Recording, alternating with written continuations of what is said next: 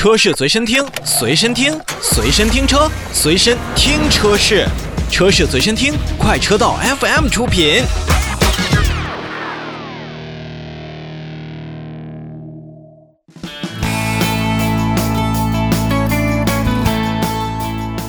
我们首先看召回。日前呢，克莱斯勒中国汽车销售有限公司向国家市场监督管理总局备案了召回计划，十月三十号就开始呢召回二零一九年二月一日到二零二零年三月十日期间生产的部分进口的牧马人汽车，共计七千二百八十八辆。先说数字，七千二百八十八台，在国内市场作为一款硬派的越野车型来讲的话。你可以说牧马人卖的还真的不错。你要知道，在现在广汽菲克的车型可是卖的真是相当惨淡。它的指挥官、自由光、自由侠，嗯，以及包括指南者，整体的销量数字好像这几个月份一直是徘徊在一千甚至是几百台的月销的这么一个数字。本次牧马人召回的车型到底是什么问题呢？是由于电子转向柱的锁，也就是咱们俗称的 ESL 的限速布置的不算太恰当，限速呢可能会接触到转向柱，并且进行磨损，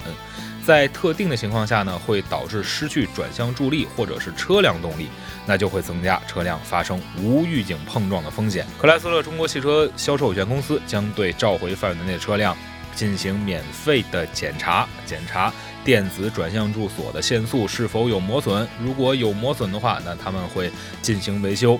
安装卡子或者说是维修磨损的电线，并且安装一个固定的一个装置，以固定这个限速，消除相应的安全隐患。